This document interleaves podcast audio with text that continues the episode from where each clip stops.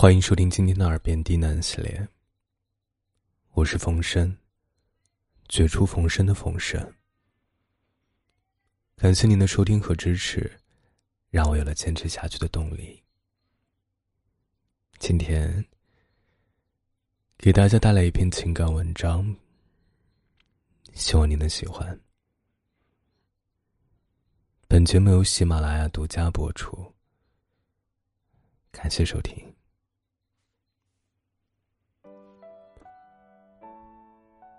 昨天有人留言给我，一个多月前，一个偶然的机会，遇到了让我一见钟情的姑娘。相处下来，虽然没有正式接受我，但是我觉得，他对我也有好感。只是有件事儿啊，让我很苦恼。他从来不会主动电话、微信我。也不太关心我的事儿，态度又总是摇摆，忽冷忽热。朋友都说，我这是被人当备胎了，劝我趁早放手。我该怎么办？巧了，我也认识一个从不主动的女孩因为对你口中的她了解并不多。去聊聊我认识的他吧。他也是那一种，哪怕心里再怎么翻江倒海，也从来不会主动联系别人的人，自尊心特强。不来找就不来找。有点倔强的认为，这个世界，就是想孤立他。那他就自己倔强的待着，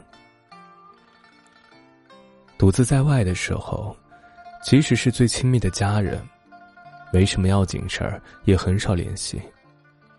最多就是例行公事，打个电话，不会说肉麻的话。他习惯了待在自己的世界里，没什么特别的爱好，只是偶尔情绪爆发，看个电视，能泪流满面；偶尔听歌，轻轻跟着合唱。宅在家的时候听，坐车的时候听，连走路都要听。可能他一天说的话都不如哼唱的歌词多。有很多聊得来、玩得开的朋友，但他虽然珍惜，却并不依赖这种关系。不爱跟别人倾诉和分享自己的喜怒，遇到什么事不开心。也没想过和谁说，总是试着自己解决。对了，他还有一个很细心的知己，特别合拍，对很多事情的看法都和他一致。在一起，可以讲很多不会跟别人提起的心里话，但恰恰是在最舒服的关系里，总是多少存着一点距离。不会过于亲密。其实，他并不是享受一个人的自由，只是从很小开始，他就比别人更独立，比别人更早的明白了很多道理。没有多少人，多少事儿，真正走进过他的内心，真正的跟谁产生情感联系。也因此，当有人主动接近他，这个过程中，随着对方对他影响的增加，他会有更多的期待。可对方表现的低于他的期待，就会失落，会开启冷淡模式，渐渐把关系拉开，再次回到自己安全的、不被打扰的世界。